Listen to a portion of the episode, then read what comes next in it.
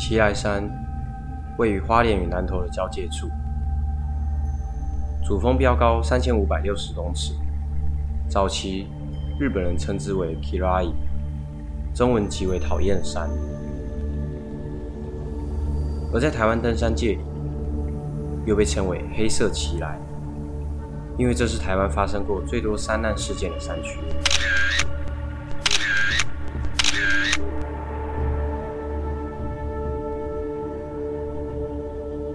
其中也不乏离奇诡异的山难事件。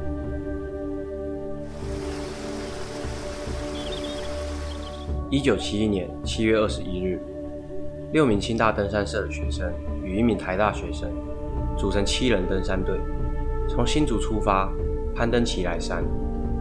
二十二日，抵达距离登山口最近的旅宿松雪楼，并在此住宿一晚。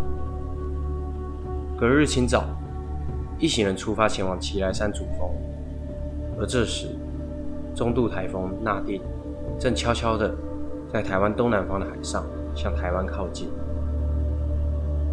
二十四日下午三点半，大家抵达奇莱山峰顶，扎好营地，饱餐一顿后，经过四天的折腾，有些队员开始感到不适。入夜后开始起风，大家躲进帐篷里，疲倦感让大家很快的进入了梦乡。而纳定台风也转为强台，即将登陆台湾本岛。二十五日凌晨三点左右，抵达峰顶不到十二个小时，便开始刮起了狂风暴雨，雨水噼里啪啦的打在帐篷上。登山社的领队从松一机。听闻了台风即将登陆的消息后，叫醒了大家，立刻准备下山。漆黑的山路，加上暴雨的侵袭与狂风的肆虐，根本分不清楚方向，让下山的路更为艰辛。天亮后，大家稍作休息，但风雨却没有停止，反而越来越大。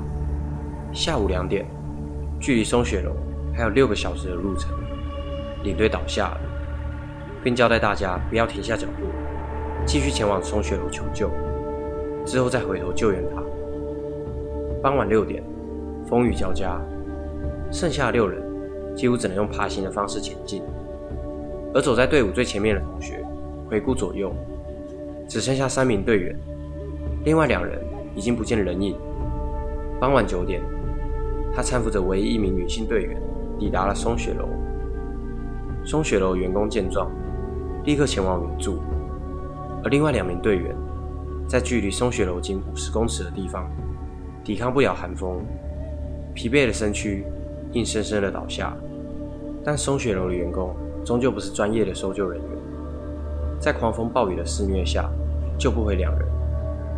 二十六日凌晨一点五十三分，那令台风登陆台湾。除了抵达松雪楼两人外，其余五名队员全数罹难，五条年轻的生命就这样在寒风中凋零。事隔不久后，清华大学为了纪念罹难的学生，在奇来山登山口处新建成功堡，供紧急避难使用。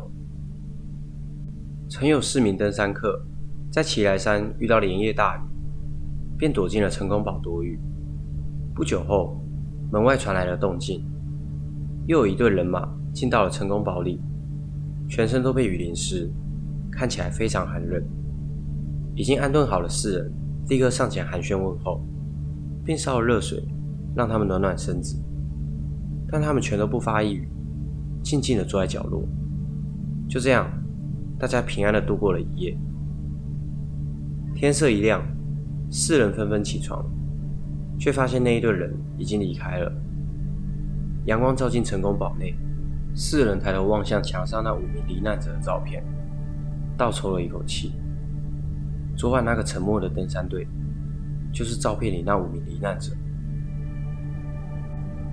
一九八零年二月三日，三名清大核工系的学生，在寒冷的冬天挑战奇来山。三人是室友关系，而他们还有另一名室友。阿红，但阿红因为体力不佳，被三人劝退，而三人也就出发前往奇来山，剩阿红独自一人留守宿舍。地势险峻的奇来山，在冬季更是酷寒，时不时会刮起暴风雪。三人还在出发前约定好，不管是谁摔落山谷，都不要救，否则一定会全军覆没。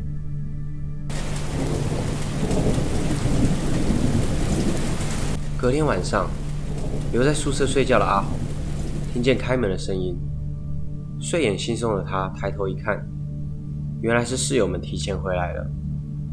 眼看他们三人在桌上打着扑克牌，似乎打算打到天亮。阿红不理会，转头继续睡觉。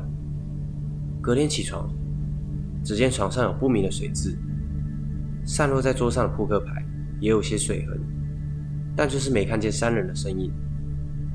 阿红下楼买早餐时，才看到新闻播报：京大有三名同窗，他们要挑战在雪旗纵走奇来山。结果这三人遇上了暴风雪，其中有一人摔断了腿，那么其他两名山友不离不弃，最后不幸三人都魂断奇来山。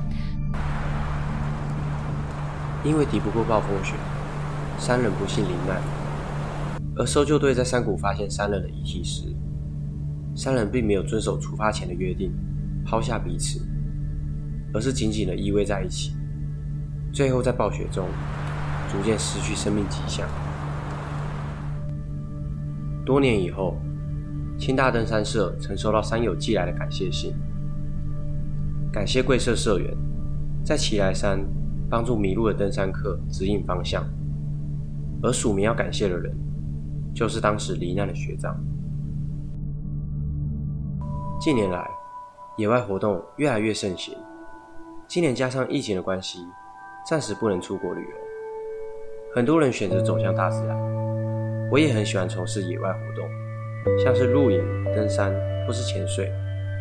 不过，水能载舟，亦能覆舟。